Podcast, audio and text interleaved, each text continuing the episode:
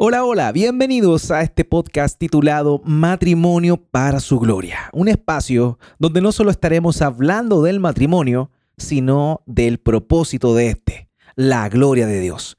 Una mirada práctica, cotidiana y honesta a todos los desafíos que un matrimonio debe enfrentar.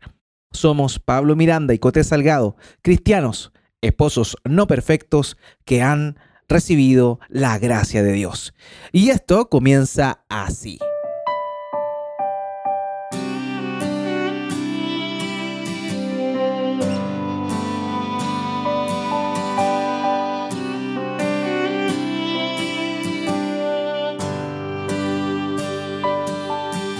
Hola, hola, ¿cómo están? Bienvenidos a nuestro cuarto episodio. Ya, cuarto episodio. Wow. Increíble. Hemos avanzado increíblemente, no nos hemos dado cuenta y ya estamos cumpliendo nuestro cuarto episodio de este podcast sobre matrimonio. Matrimonio para su gloria. Estoy junto a mi amada esposa, Coté Salgado. ¿Cómo está usted, mi vida? Hola amigos, acá estamos una vez más junto a ustedes para hablar de matrimonio. Matrimonio Para su gloria. Muy bien. Hoy eh, vamos a hablar y continuar con eh, el hilo que hemos tenido desde varias semanas, desde que prácticamente comenzamos esto. Hemos hablado cómo la Biblia nos muestra el matrimonio, cómo lo concibe y cómo es concebido desde la raíz, desde el comienzo, cómo Dios lo creó. Y para ello nos remontamos a los primeros capítulos de Génesis, particularmente Génesis capítulo 2, donde se muestra cómo es que Dios creó a Adán y luego a Eva, la trajo a él y da el propósito del matrimonio. Y dijimos que en esto Dios nos muestra el matrimonio, y por lo menos nosotros de forma personal lo hemos visto de una manera alegórica como, un, como una construcción eh, erigida sobre pilares. Hablamos de estos pilares, mi amor. Hablamos de dos pilares ya. El primero le llamamos el pilar de la unidad, que parte de este famoso pasaje que dice, em, por tanto, dejará al hombre a su padre y a su madre y se unirá a su mujer y serán una sola carne. Ahí hablamos del pilar de la unidad. En el episodio anterior hablamos de otro pilar que también es importante, igual es necesario sobre todo para fortalecer el primer pilar de eh, la unidad que es el de la separación, pero este evidentemente no tiene que ver con la separación dentro del matrimonio. De hecho vamos a hablar más adelante del tema del divorcio y va a quedarnos más o menos claro esto si es que no lo tiene usted claro hasta el momento. Sin embargo, cuando hablamos de el pilar de la separación, nos estamos refiriendo a la separación con otras personas. Todo lo que nos separe de esta unidad. Exactamente. Esa era la conclusión que llegamos. Sí, el texto habla de separarse de los padres, eh, del padre y de la madre, ¿cierto? Dice, por tanto el hombre dejará a su padre y a su madre y se unirá a su mujer.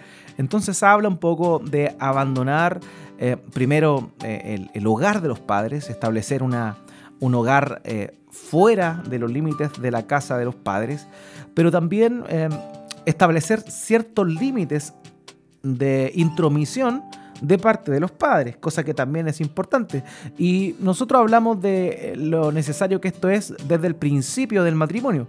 Pero esto no significa que hayan matrimonios que llevan varios años y que aún así sus padres se entrometen en su relación. Entonces es necesario dejar claro eso siempre desde el comienzo, pero mantenerlo durante el tiempo. Y hoy vamos a estar hablando del tercer pilar no menos importante, el pilar de la transparencia. Así se llama esto, el pilar de la transparencia, que junto con la unidad y la separación nos va a ayudar a establecer este edificio maravilloso llamado matrimonio eh, erigido, levantado, en pie. El versículo que nos convoca es el versículo 25, donde se muestra y se dice lo siguiente, Génesis 2.25, y estaban ambos desnudos, Adán y su mujer, y no se avergonzaban. No olvidemos que Dios creó al ser humano sin pecado y sin eh, la, intención, llamémoslo así, de que éste fallara. Y el hombre y la mujer no tenían necesidad de cubrirse eh, eh, sus partes nobles, sus partes privadas, puesto que vivían en total transparencia el uno con el otro. De hecho, es el pecado el que genera que lo, o que produce que Adán y Eva se cosan hojas de higuera, lo cual finalmente fue cambiado por Dios, eh, proveyéndoles él de delantales de piel para cubrir su desnudez. Pero antes del pecado, Adán y Eva estaban desnudos y no se avergonzaban el uno con el otro. Completamente desnudos, como dices tú, mi amor. Y vamos a, tomar esto de una arista mucho más allá de la física. Sí. Vamos a hablar de, esa, desnudez espiritual, de esa desnudez del, alma, de todo aquello que, tiene que eh, nosotros mostrarnos transparencia ante nuestro cónyuge. Lo importante de eso. Sí, eh, bueno, cuando uno se casa, es evidente que a partir de ese momento comienza el verdadero proceso del conocerse. Em, el matrimonio es en, es en el matrimonio cuando realmente el hombre y la mujer, el esposo y la esposa se conocen. Y, esto es una gran verdad. Bueno, nosotros eh, hemos tenido la oportunidad de experimentarlo ya durante 13 eh, años con la gracia del Señor. Pero es algo que también em, otros matrimonios con los cuales hemos compartido nos han manifestado. Mm, hoy se comete mucho el error de parte de los jóvenes de tener noviazgos muy largos, muy largos, en los cuales supuestamente el fin de estos noviazgos largos es poder conocerse mejor antes del matrimonio. Pero les traigo una mala noticia. Usted no va a conocer a su novio o a su novia hasta que no esté casado con él o con ella. De verdad, esto es tremendo porque de alguna manera quita este prejuicio del, tiempo, quita este prejuicio del dilatar eh, el matrimonio por, por tener esta, esta razón que aparenta ser noble, porque a quien eh, no le gustaría conocer a la persona con la cual está contrayendo matrimonio. Pero lo cierto es que la misma Biblia nos habla de que el verdadero conocimiento de la otra persona viene por medio del matrimonio. Sin el matrimonio honestamente no hay conocimiento. Usted puede llevar muchos años de novio, de noviazgo, o como le decimos en Chile, de pololeo, pero ahí uno muestra lo mejor, uno muestra el lado A, uno nunca muestra el lado B. Sí, ante eso tenemos que ser bien honestos y una de la, de la, de lo más particular de esto es que dentro de ese noviazgo o pololeo, como bien tú dices, mi amor, eh, uno muestra su mejor faceta. Eh, uno se aperfuma, se arregla, se alista para encontrarse con su, con su amada, con su amado, eh, lo cual eh, en el matrimonio, al pasar el tiempo, hay cosas que, uno va dejando de lado y que no, no, no, las, no las hace en el matrimonio como las hizo en el noviazgo. Es evidente. Ya el compartir, el convivir, vamos conociéndonos en, en ese momento. Antes de eso es como, yo creo que es como una careta o, es que quizás... No, creo que tenga que ver con una mala intención. Lo que sí uno se está vendiendo. Exacto. Y, todos sabemos que uno se está vendiendo. Uno está vendiendo su imagen de, buen prospecto. Uno también está mostrando lo mejor de uno. No, no, es que sea una careta, sino que muestra el lado A, como te decía. Y, es lo, típico de un vendedor. Cuando un vendedor viene a tu puerta o no sé, te llama por teléfono, te va a mostrar lo maravilloso que es lo que te tiene que ofrecer. No te va a decir las cosas malas, no te va a decir, no te va a mostrar que el producto va a fallar a los tres años porque tiene obsolescencia programada. No te va a decir eso, te va a mostrar lo mejor. Este es el mejor producto que existe, perdón. Y eso es lo que te va a vender pero la verdad va a quedar manifestada solamente al momento del matrimonio, ¿verdad, mi amor? Solamente al momento de, convivir, de compartir, de intimidad. Sí, y eso es justamente lo que estamos hablando ahora, de esta transparencia que solamente tiene lugar en el matrimonio. En Génesis mismo, el libro de los orígenes, del comienzo, capítulo 4, versículo 1, dice, conoció Adán a su mujer Eva, la cual concibió y dio a luz a Caín y dijo, por voluntad de Jehová he adquirido varón. ¿Por qué hablo de este pasaje? Porque comienza diciendo, conoció Adán a su mujer. Y esta expresión no solo habla de la intimidad sexual, porque evidentemente está hablando de la intimidad sexual, puesto que fruto de ese conocimiento viene eh, a, luz Caín. Eh, sino que también esta expresión hebrea hace una alusión a un conocimiento pleno, no, solo, no solamente íntimo en lo, en lo carnal, sino que también íntimo en lo que respecta a la persona. Así que no hay un conocimiento genuino fuera del matrimonio, es solamente en el momento del matrimonio cuando realmente todo sale a la luz. Ahí sale en todos eh, los infortunios, ahí salen todos los chascarros, ahí salen todos los olores.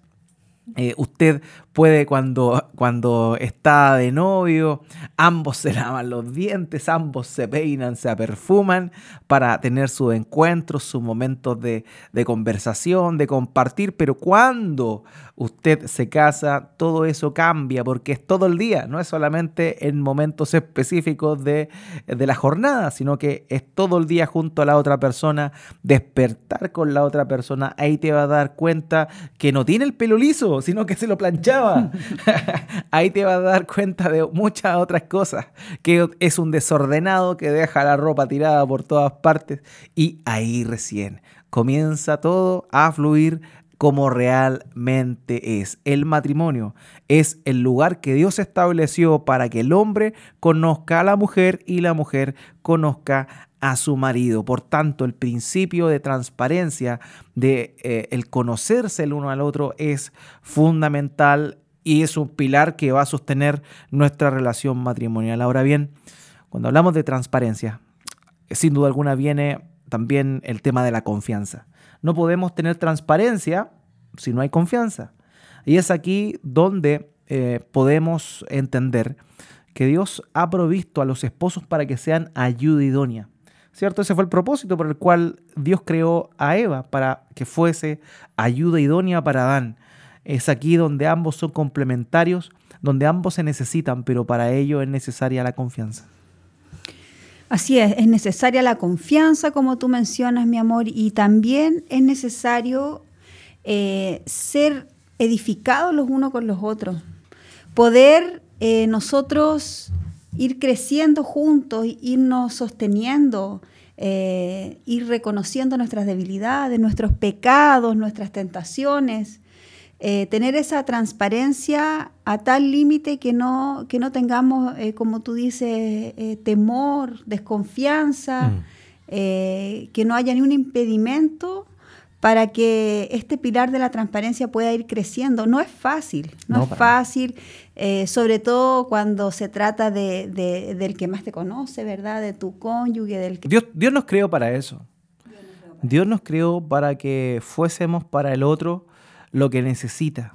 Ahora, en lo práctico, ¿cómo podríamos dar un ejemplo de, la transparencia?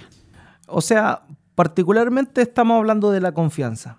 Y la confianza tiene que ver, primero, en la confianza interna que existe entre ambos esposos. Eh, ¿En qué sentido? La confianza en, en, el conocerse el uno con el otro, ¿cierto? El, conocer las debilidades, como señalabas, conocer los pecados eh, más comunes del otro, conocer su carácter, saber eh, qué situaciones le irritan, qué cosas le hacen feliz, qué cosas le agradan, qué cosas le molestan. Em, y también tener la confianza para conversar aquellas cosas que están mal, aquellas cosas que de pronto van en medio de la unidad del matrimonio y para ello se requiere la confianza. Muchas veces las mujeres no, tienen, eh, porque sus esposos tienen el carácter fuerte, no tienen la confianza para llamarle la atención por algo.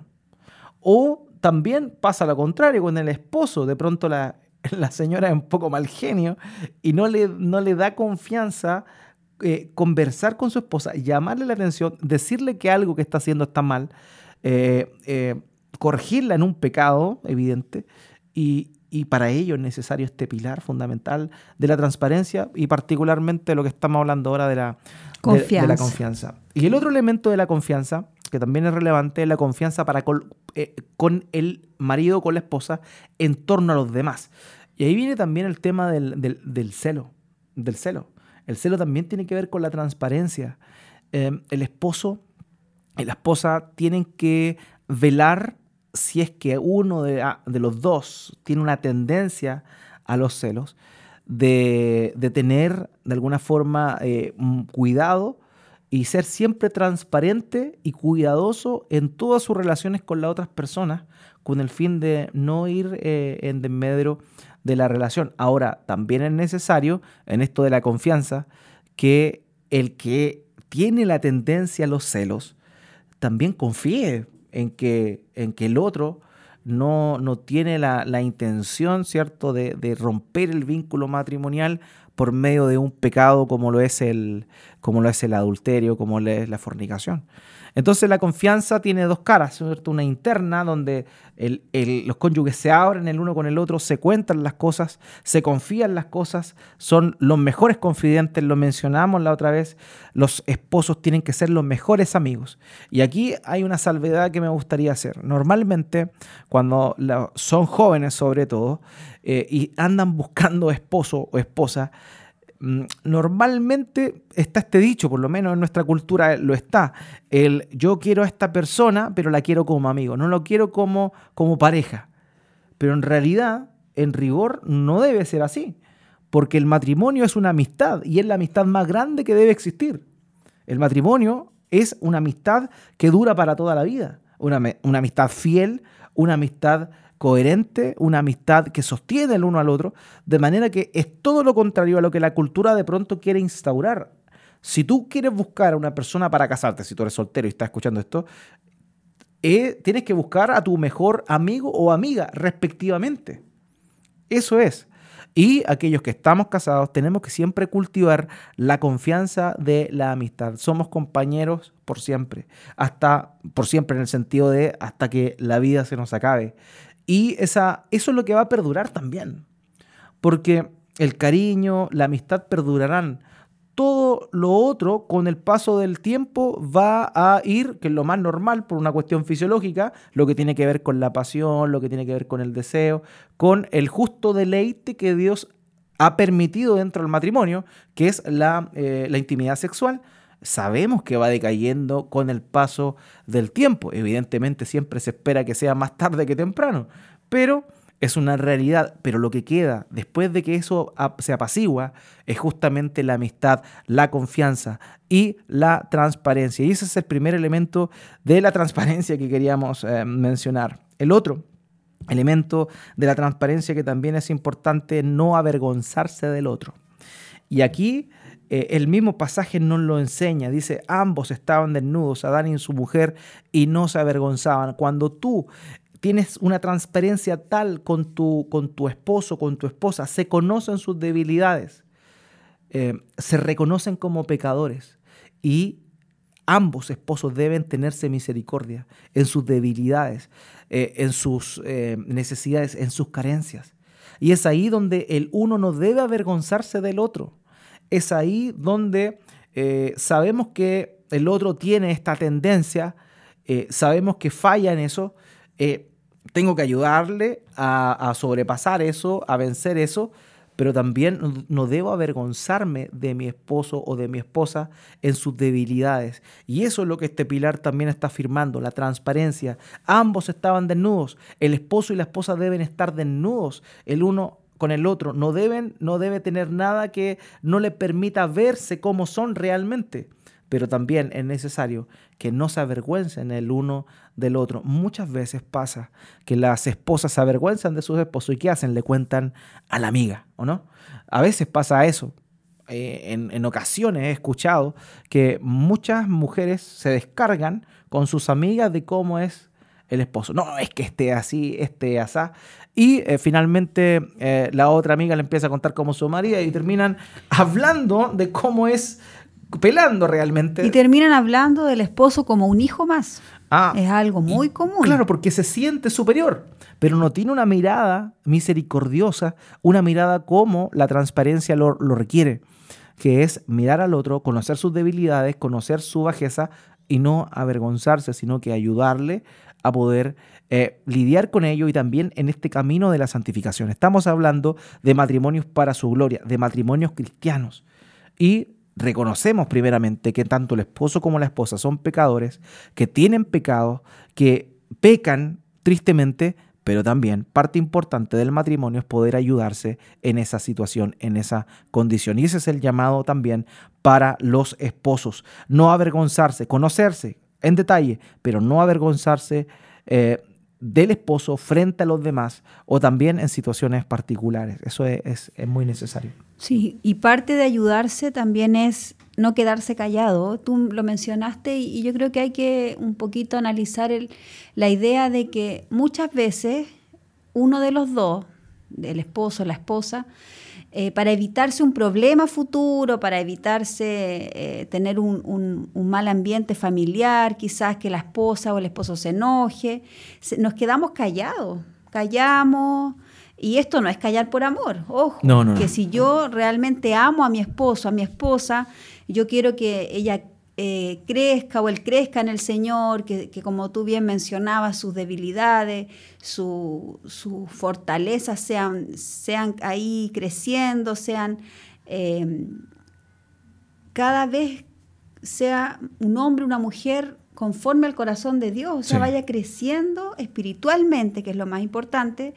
Eh, yo necesito ser esa persona que, la guíe, que la dirija, sobre todo el esposo a su esposa, o sea, enseñarle, potenciar la esposa a su esposo mm. y, todo esa, ese trabajo que se da dentro del matrimonio, que yo sé que cada uno de ustedes lo ha experimentado, lo ha vivido.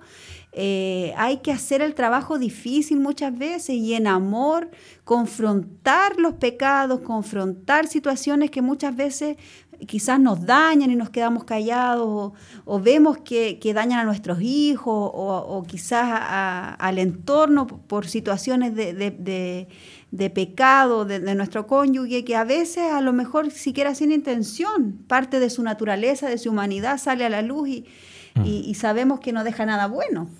Entonces debemos no callar, es importante que tengamos presente, presentemos en oración, saben que eso funciona y funciona mucho cuando uno ora con su esposo, con su esposa por esas debilidades juntos, cuando oran en un mismo sentir, presentándolas, rindiendo cuentas, también es una parte importante. Sí, sí, y no, no es fácil, no es fácil, pero es necesario.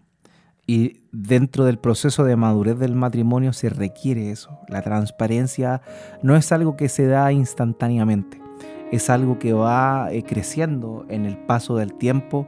Y no solo porque también de pronto se puede dar que hay matrimonios que llevan muchos años de casado, pero aún así no dan ese paso a realmente fortalecer y ser transparentes el uno con el otro.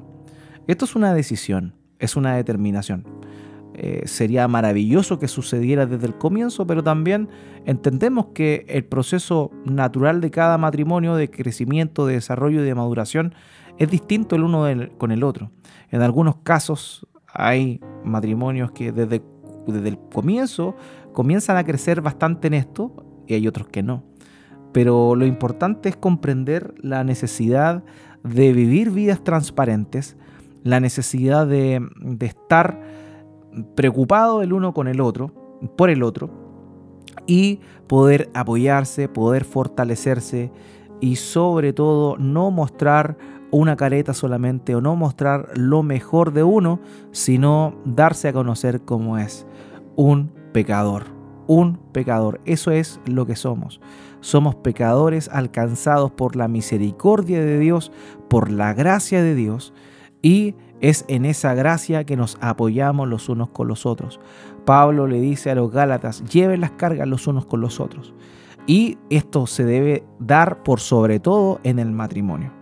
Nadie conoce mejor al esposo que la esposa y nadie conoce mejor a la esposa que el esposo. Y juntos, como decías tú, debiesen apoyarse, debiesen ayudarse y debiesen tener la confianza para siempre contar con el otro en los momentos más eh, felices o más dichosos del, matrimonio y también de la vida personal como también en los momentos más tristes. A mí, eh, quien ha visto, el, quien me ha visto llorar más profundamente y más sinceramente en la vida ha sido tú.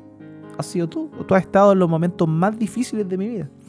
Y, em, y, ahí has estado, ahí has estado apoyándome, ahí has estado dándome la mano y fortaleciéndome. Y lo mismo ha pasado con, contigo en los momentos difíciles, en los momentos cuando, cuando hemos, hemos pasado mal. Ahí es cuando justamente se manifiesta todo esto, esta transparencia, esta confianza y esta, esto que va a fortalecer por sobre todo la unidad dentro del matrimonio. Así que ese es el tercer pilar, el pilar de la transparencia.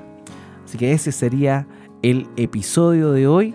Nos despedimos hasta una próxima oportunidad. Chao, chao. Adiós.